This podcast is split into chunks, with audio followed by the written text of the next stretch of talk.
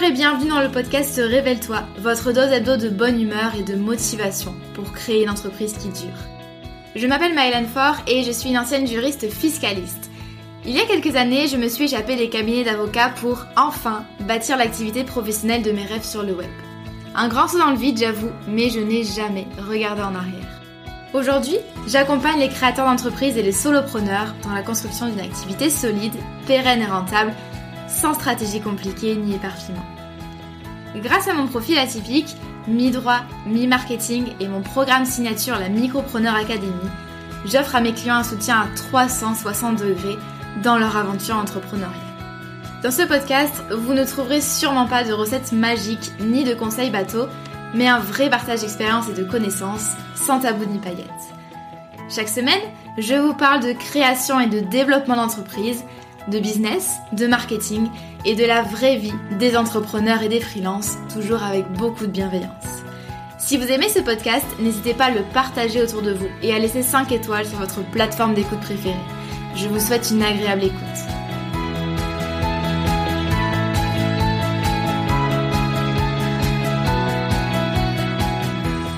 Bienvenue sur le podcast Révèle-toi. Je suis ravie de vous retrouver aujourd'hui pour une interview sur un sujet qui me tient particulièrement à cœur. Euh, je pense que vous allez vite comprendre pourquoi.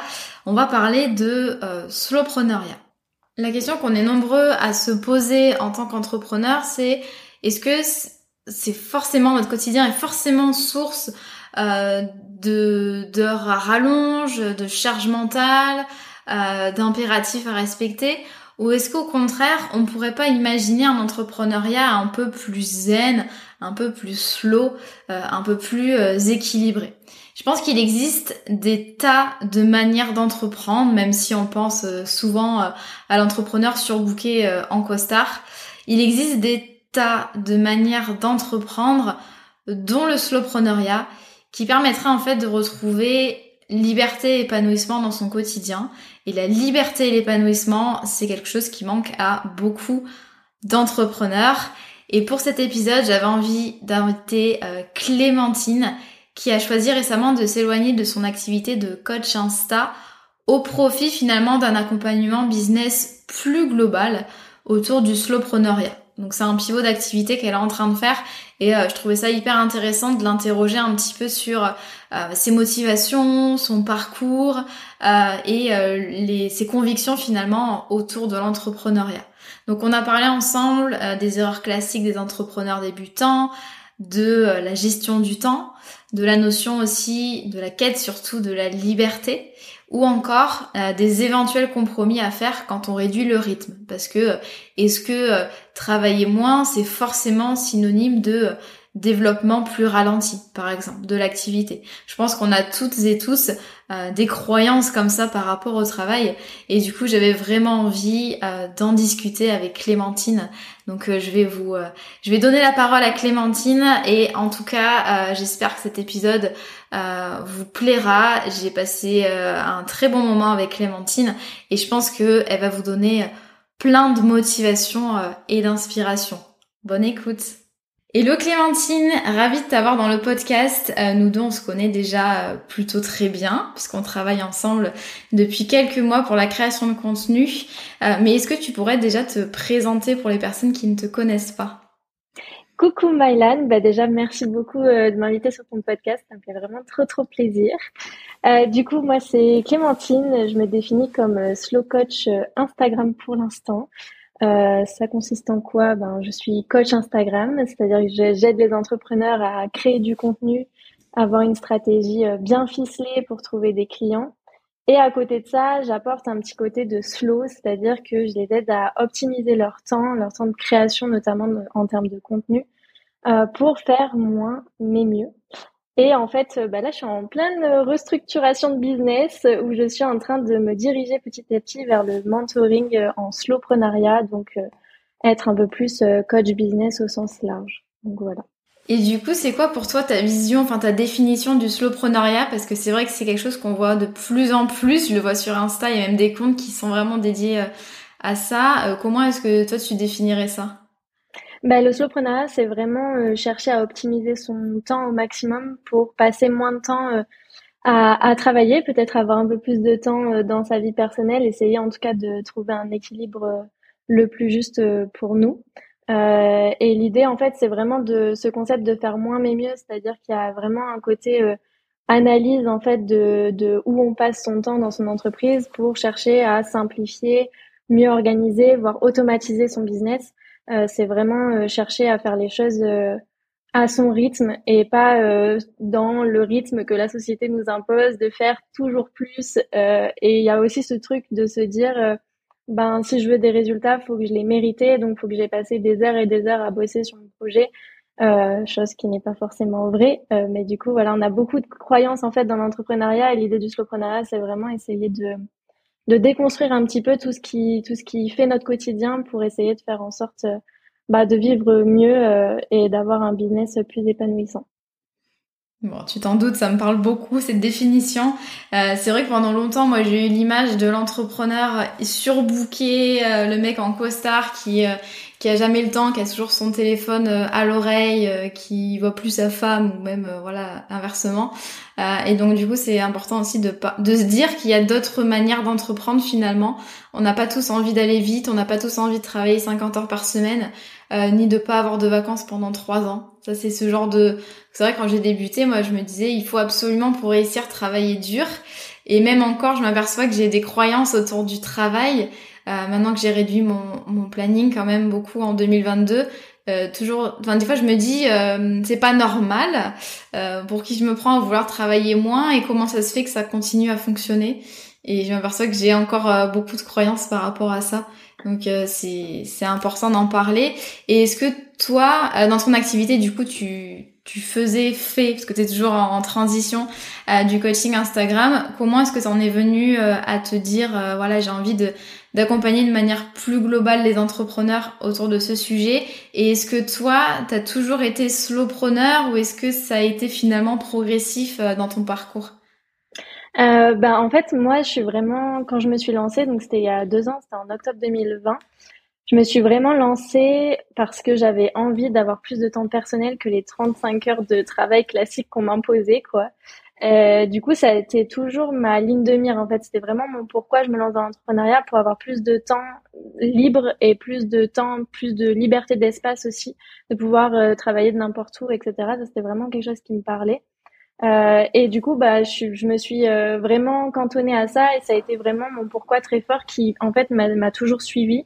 Alors bien sûr, il y a des périodes de rush un peu où on travaille peut-être un petit peu plus qu'à d'autres moments. Ça, ça me paraît normal c'est difficile de trouver un équilibre constant tout le temps. Mais en tout cas, euh, c'est vrai que le, le, concept de travailler un petit peu moins, mais c'était vraiment quelque chose qui était hyper important pour moi. Le, la notion de vie personnelle était vraiment hyper importante. Donc c'est toujours resté là. Maintenant, c'est un petit peu différent aujourd'hui parce que euh, bah, quand je me suis lancée, déjà moi je me suis lancée, j'ai jamais été en CDI ou CDD, donc j'ai jamais euh, eu euh, un salaire extravagant ou quoi. Tout ce que j'ai touché, c'est des euh, rémunérations de stage, d'alternance ou de service civique. Donc déjà, j'avais une grosse croyance, bah, comme beaucoup, qu'avec le slowpreneuriat, peut-être, j'allais pas euh, faire des chiffres d'affaires absolument incroyables.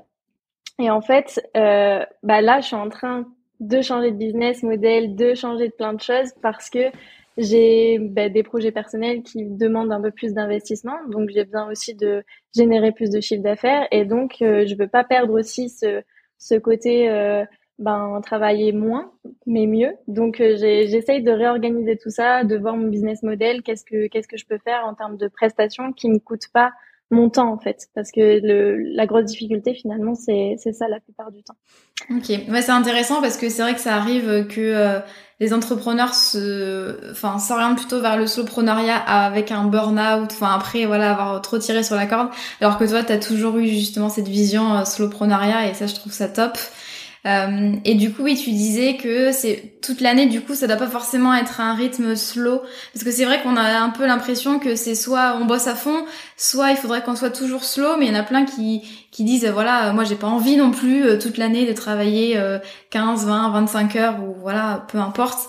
Euh, et du coup, toi, est-ce que ouais, est-ce que tu considères que dans une activité, il y a quand même forcément des périodes de rush ou dans ces cas-là, on va travailler un peu plus, on aura peut-être moins de vie perso Comment est-ce que tu vois ça, toi? Mais ouais, c'est ça. En fait, ça dépend surtout des projets que qu'on a. Enfin là, je vois, moi, je suis en restructuration, donc forcément, je travaille plus que j'ai travaillé cet été où j'étais plus en mode les pieds en éventail au bord de la piscine, quoi. Là, forcément, euh, vu que bah, j'ai quand même mes missions clients à côté, forcément, je suis en développement d'un side project, donc moi, j'ai fait le choix de ne pas réduire mes missions clients. Mais ça, après, c'est voilà le choix de chacun. J'aurais pu réduire mes missions clients et du coup euh, ben, remplacer ça par mon nouveau projet, mais en fait, je décidé de tout cumuler. Euh, donc on peut, en fait, c'est vraiment de l'écoute de soi. On peut être à 20-25 heures par semaine toute l'année euh, et se cantonner à ça, ou euh, ben en fait euh, ne pas se culpabiliser si des fois on est à 40 heures ou si des fois au contraire on est à 10 heures. Enfin voilà, c'est aussi essayer de de d'accepter qu'il y a des phases où en fait même je trouve que dans l'entrepreneuriat il y a vraiment une, sorte de saisonnalité. Enfin on le voit l'été c'est quand même vachement creux. Donc on peut se permettre de réduire. Et il y a des moments où euh, bah, on peut être un peu plus dans le rush. Donc euh, c'est aussi essayer de, de fonctionner essayer de vraiment faire un audit en fait un peu complet de son entreprise et voir euh, comment comment elle fonctionne en fait dans l'année oui, super intéressant. Moi, c'est vrai que je me dis, euh, voilà, je, enfin, cette année, je fais hyper attention à mon rythme de travail, mais j'accepte qu'il y a des périodes où je vais travailler plus, mais toujours parce qu'il y a un objectif derrière, comme par exemple un lancement pour la Micropreneur Academy. Donc, un objectif et une deadline. C'est-à-dire que je sais quand est-ce que ça va s'arrêter parce que voilà, c'est je sais que par exemple pendant un mois, un mois et demi jusqu'à la fermeture des portes, ben, ça va être plus dense, mais par contre, je vais pouvoir retrouver mon rythme habituel voire moins. C'est vrai que l'été, je travaille euh, encore moins que 20-25 heures par semaine parce que je voilà, j'adore cette saison et que je pense que c'est propice aussi au repos. Euh, euh, les clients sont en vacances, l'audience est en vacances, donc j'en profite aussi. Et je trouve ça bien de pouvoir moduler finalement selon les, périodes de l'année. Donc ça c'est bien de le préciser parce que des fois il y a une injonction à, toujours plus, mais des fois il y a aussi une injonction de il faut absolument euh, avoir une vie équilibrée, toute l'année avoir de l'équilibre vie pro vie perso et euh, c'est pas forcément facile, on n'est pas des, des robots non plus. Carrément d'accord avec ça. Dans le slowpreneuriat, enfin en tout cas moi je le perçois comme on revient à ce qui fait comment dire à l'essence de notre activité vraiment avoir une activité qui a du sens pour nous euh, plutôt que de courir après des impératifs des projets qui sont pas forcément les nôtres euh, la question à un million ça veut dire quoi une activité qui a du sens pour toi? Euh, pour moi c'est d'avoir un pourquoi hyper fort genre vraiment ça c'est la notion la plus importante à mon sens quand on se lance dans l'entrepreneuriat et attention au pourquoi. Le pourquoi, il n'est pas tourné vers les autres, il est vraiment tourné vers soi. Parce que très souvent, bah là, j'ai posté un, un, questionnaire pour en savoir plus sur mes clientes idéales, etc. Et euh, dans la question du pourquoi tu t'es lancée en entrepreneuriat, j'avais des réponses, comme c'est le cas pour beaucoup de personnes que j'ai accompagnées.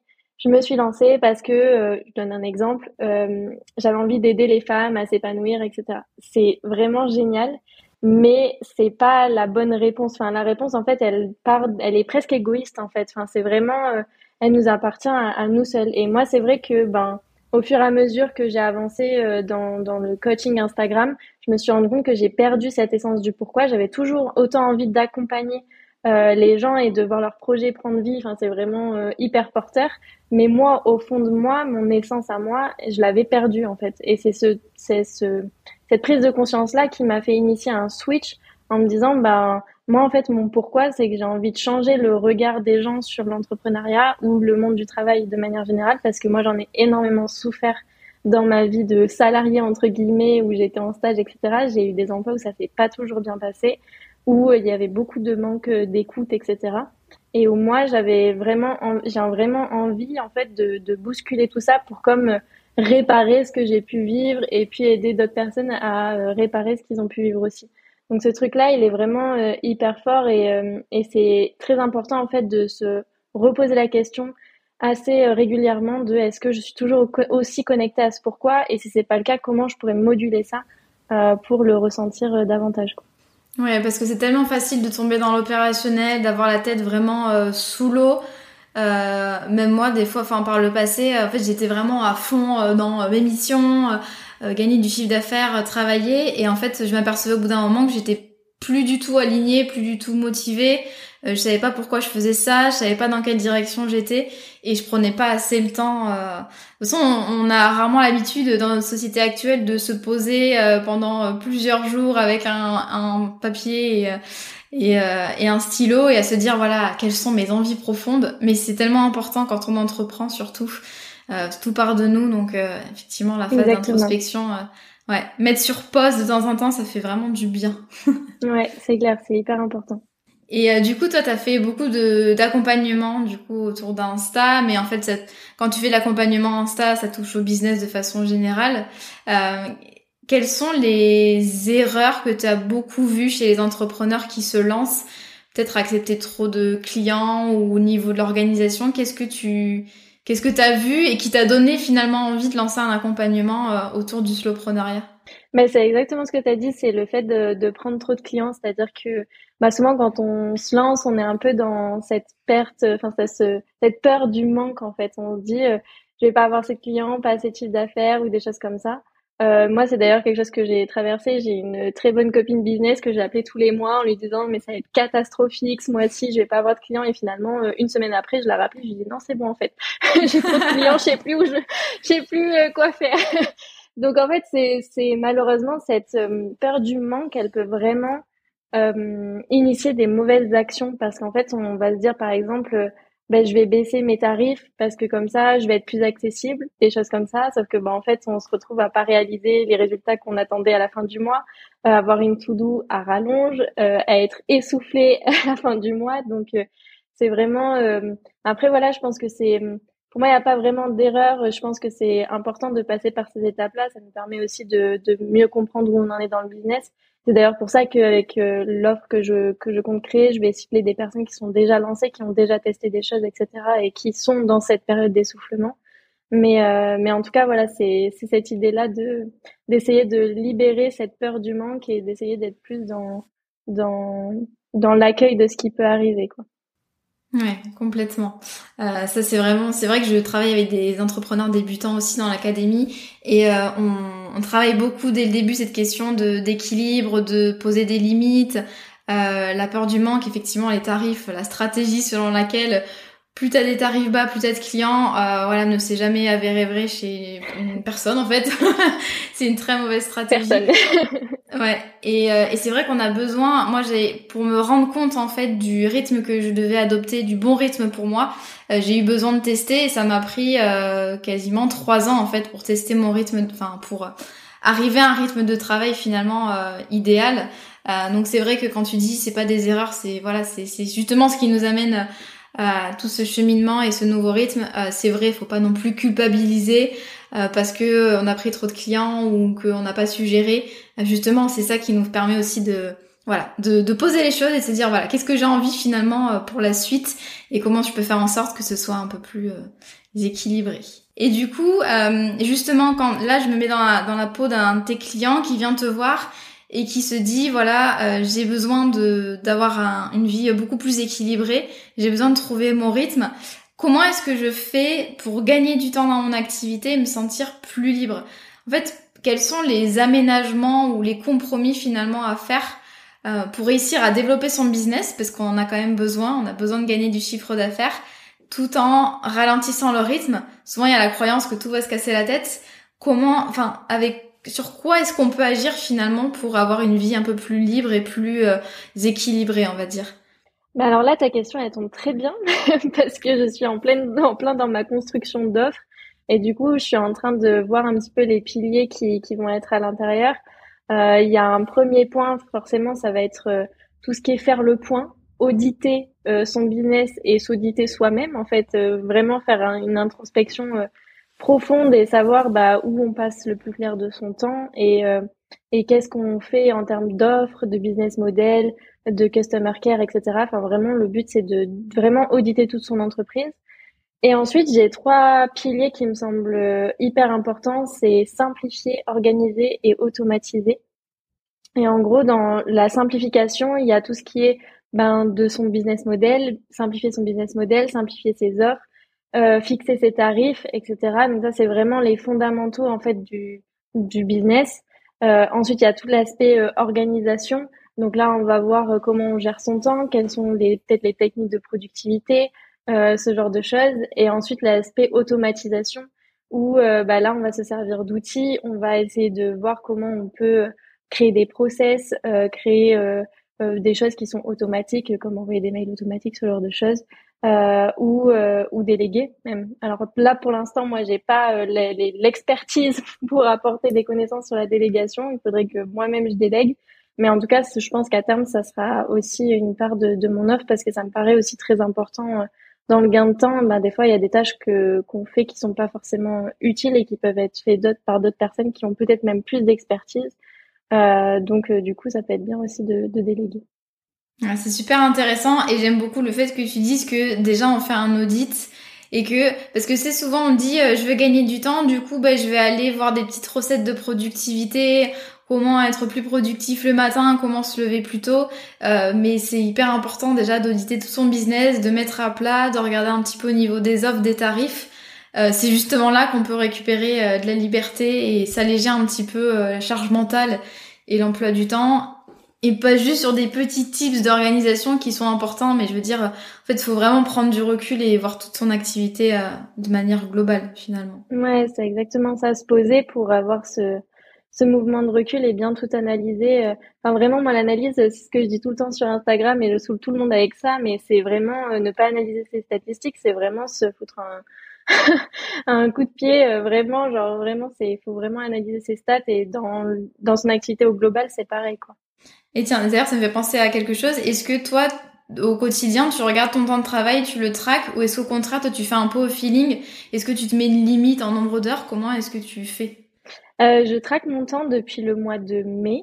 Euh, et j'aime, en fait, ça m'a fait réaliser que j'étais effectivement sur les 20-25 heures. Je pensais être déjà sur ces, ce rythme-là, mais je pouvais pas vraiment le quantifier. Euh, là, là, je suis vraiment sur 20-25 heures de, de deep work, comme je l'appelle. Après, il y a des petites micro-tâches ou des choses comme ça que je vais traquer de temps en temps. Euh, mais par exemple, le temps que je passe à répondre à mes messages privés sur Instagram, je le compte pas. Pourtant, ça reste quand même du travail. Euh, mais, euh, mais oui, les grosses tâches, voilà, ça, c'est, à peu près ça que ça me prend 20-25 heures. Et j'aime bien traquer mon temps parce que ça me permet de savoir où je passe le plus clair de mon temps et comment, du coup, je peux optimiser ce temps-là. Et ça, c'est vraiment précieux comme donnée. Ouais, c'est clair. Moi, j'avais peur que ça me frustre trop et me sentir fliquée, mais au final, au contraire, ça me euh, déjà c'est à la fin de la journée, je suis hyper contente. À la fin de la semaine aussi de voir un petit peu, euh, voilà, le temps qui s'est écoulé.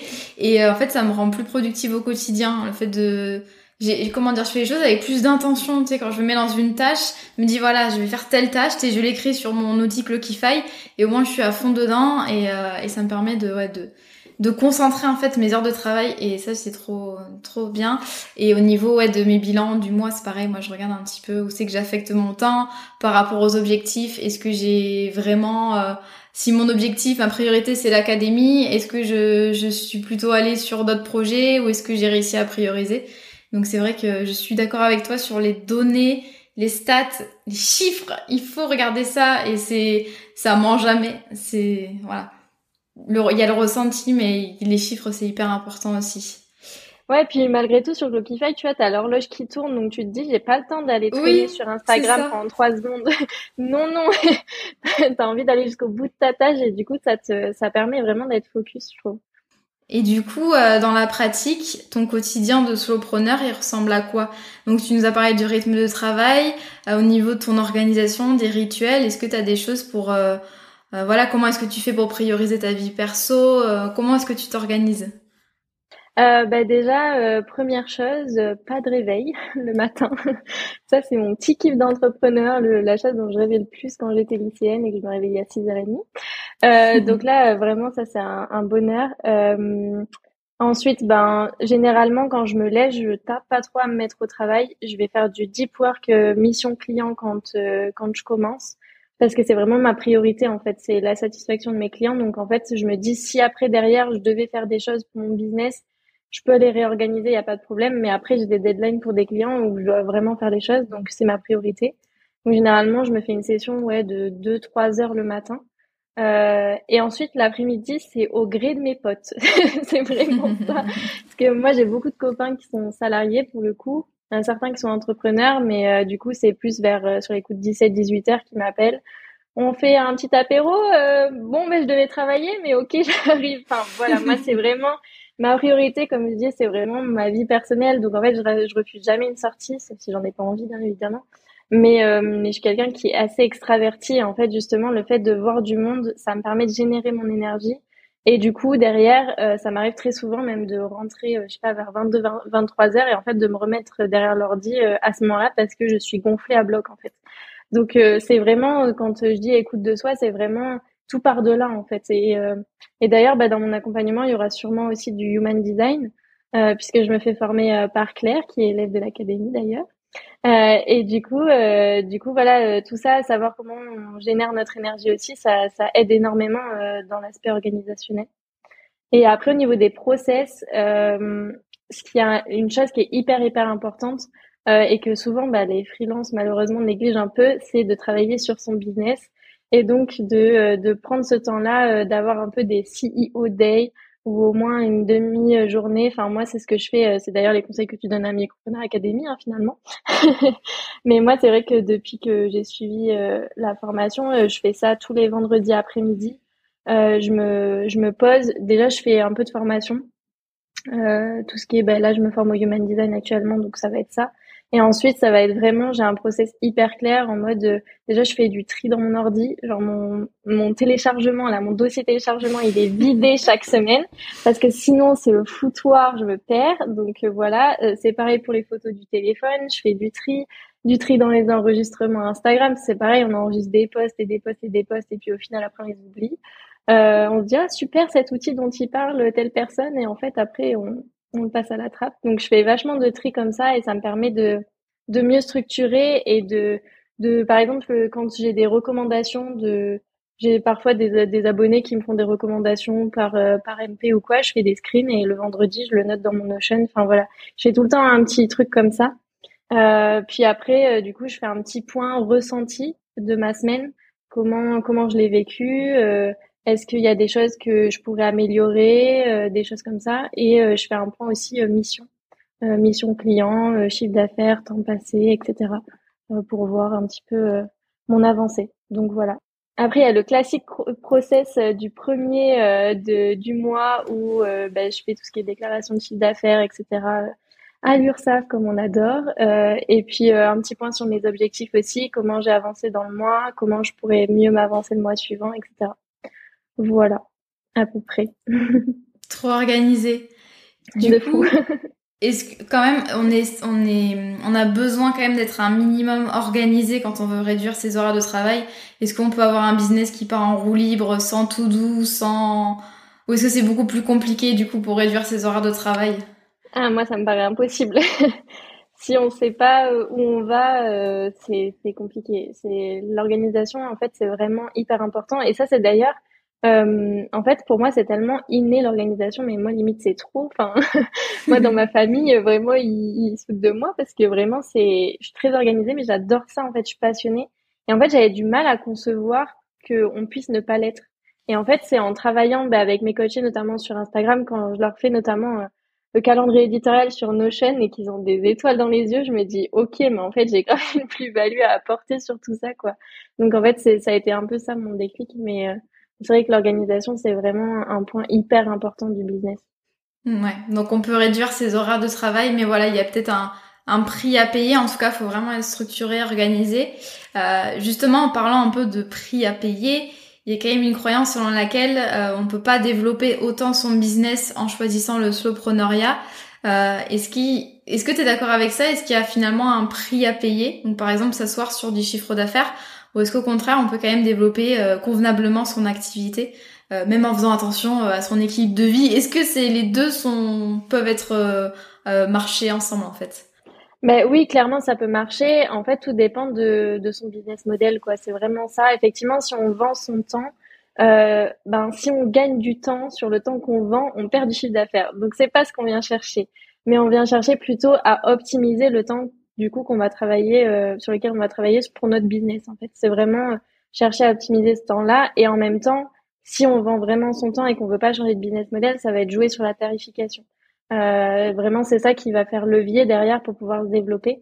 Euh, mais pour moi c'est carrément faisable. C'est juste que il faut développer une sorte de mindset où bah, on détruit justement toutes ces croyances-là qui sont vraiment pas faciles à détruire. Même moi, hein, la première, euh, enfin, clairement, moi, je me suis dit, euh, bah voilà, j'ai très peu gagné toute ma vie jusqu'à mon lancement dans l'entrepreneuriat. J'ai pas envie de énormément travailler, bah, je me suffis de peu.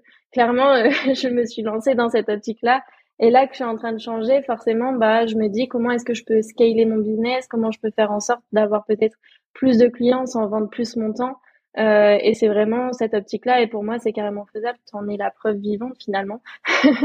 Parce que vraiment, bah, là, maintenant que toi, peut-être tu as beaucoup, beaucoup travaillé euh, ces deux, trois dernières années. Mais aujourd'hui, bah, tu as réussi à, à, atteindre un niveau où tu peux euh, travailler 20-25 heures par semaine et derrière avoir un business qui continue de tourner. Donc, euh, donc c'est un bel exemple aussi. Ouais, mais j'avais du mal à y croire moi-même. Hein. et encore l'an dernier, tu m'aurais dit ça, je t'aurais dit non, non, j'ai besoin de travailler encore 100 heures par semaine pour pouvoir développer ça. Et euh, c'est, on a des croyances quand même qui sont euh, vachement dures à, voilà, à gommer.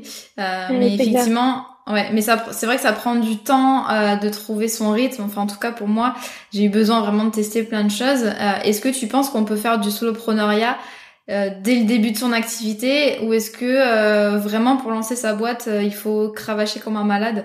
Comme on dit souvent d'ailleurs moi on me pose souvent la question sur Insta c'est est-ce que voilà enfin si, je suis créateur d'entreprise est-ce que je peux me permettre aussi de de ne pas travailler 60 heures par semaine ou est-ce que je suis obligée de passer par là pour bah, pour débuter mmh.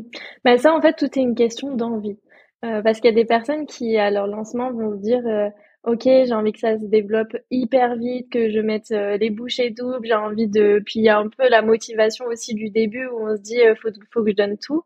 Euh, S'il y a vraiment ce, ce truc-là, effectivement, ça va être compliqué et pas euh, pas inné et ça va même pas faire plaisir en fait de ralentir, donc c'est pas utile. Maintenant, pour les personnes qui se lancent et ont pas du tout cet objectif-là de travailler 60 heures par semaine, euh, c'est clairement possible de d'y arriver. Hein. Enfin, moi, je l'ai fait clairement, donc euh, euh, j'ai jamais eu cette euh, cette envie-là de travailler énormément. et je m'en cache pas, et ça s'est très bien développé. Ça s'est développé à l'allure dont j'en avais envie. j'ai absolument aucun regret sur ce que j'ai fait. Il y en a peut-être qui me diront ouais, t'aurais pu te développer plus vite, plus loin, etc. Si t'avais cravaché plus, mais j'aurais passé carrément moins de temps avec mes proches aussi. Donc, ben moi, je, enfin voilà, c'était vraiment en fait, tout est une question de priorité finalement. C'est de toute façon l'organisation, tout ce qui est gestion du temps, c'est vraiment une question de priorité. Le temps, il, se prend en fait. Donc euh, tout dépend où on veut le, le mettre. Mais euh, mais moi, c'était vraiment euh, cette, optique-là de pas travailler 60 heures par semaine et j'ai très bien réussi à développer mon business. Moi, dès le premier mois, j'avais des clients, j'ai fait du chiffre d'affaires. Enfin, j'avais pas de pas de souci avec tout ça, quoi. C'est trop bien. T'apportes un message hyper positif à ceux qui nous écoutent et euh, je pense que ça va en motiver plus d'un. J'espère. Est-ce que, dernière question que j'aurais pour toi, est-ce que le slowpreneuriat, c'est pour tout le monde? Alors non. À mon sens, non, parce que ben c'est pareil, c'est une question d'envie. Il y a des personnes pour qui ça ne vibre pas du tout, qui sont un peu workaholiques et qui adorent ça. Et, euh, et le but, c'est pas de changer ces personnes-là et de, les pointer du doigt, de les culpabiliser en leur disant ah ben moi j'arrive peut-être je sais pas à générer plus autant de chiffre d'affaires que toi et je travaille deux fois moins ou ce genre de choses. C'est pas du tout le but. Euh, L'idée en fait, c'est de vraiment c'est l'écoute de soi quoi. C'est vraiment essayer de de savoir ce qui nous convient à nous. Mais effectivement, euh, enfin moi je je cherche pas du tout à euh, à dire bah voilà c'est euh, la chose que vous devez tous faire etc. non parce que je pense vraiment que il y a des gens pour qui c'est fait et il y a d'autres personnes qui, qui, n'aiment pas fonctionner de, cette manière-là. Donc, euh, c'est vraiment euh, chacun choisit ce qu'il veut. oui, je suis parfaitement d'accord. Euh, et c'est important de, de parler des différentes façons d'entreprendre. On n'a pas forcément les mêmes objectifs, les mêmes envies, la même façon de travailler que le copain ou la voisine entrepreneur. Donc vraiment, trouver votre rythme. En fait, moi je me dis, moi en tout cas, mon, critère c'est un peu, est-ce que je me sens euh, bien à la fin de la semaine? Est-ce que je me sens euh, épanouie? Est-ce que j'ai l'impression d'avoir avancé? Ou est-ce qu'au contraire, je me sens démotivée, vidée, frustrée? C'est vraiment mon indicateur et moi ce sera très différent des autres personnes. Enfin normal, on est voilà, heureusement on a chacun son rythme. Donc bien s'écouter et et oui, pas pas comment dire pas se prendre les objectifs des autres en se disant euh, c'est les miens aussi tout le monde n'a pas envie de scaler, de déléguer, d'avoir une équipe, de travailler 100 heures par semaine. Donc c'est pour ça que j'avais vraiment envie de t'entendre sur ce podcast. et je suis ravie de, de tout ce qu'on a, tout dont on a pu parler. je pense que c'est vraiment un beau message à faire passer. Donc merci beaucoup Clémentine. Merci à toi, c'était vraiment trop chouette. Euh, où est-ce qu'on peut te retrouver? Quelle est ton actualité? Comment on fait pour bosser avec toi, etc. N'hésite pas à nous partager tout ça. Bah, du coup, on peut me retrouver sur mon compte Instagram Elisana Studio euh, ou sur mon site internet elisana.fr. Euh, les... Peut-être que les noms vont changer d'ici l'apparition du podcast, mais en tout cas, on mettra dans les notes de l'épisode dans tous les cas s'il y a eu du changement. Mais, euh, mais voilà, n'hésitez pas en tout cas euh, à venir échanger avec moi euh, par message privé à ce sujet-là, ça me fait vraiment trop plaisir. Super, mais merci beaucoup Clémentine, merci beaucoup d'être venue dans le podcast. Merci à toi.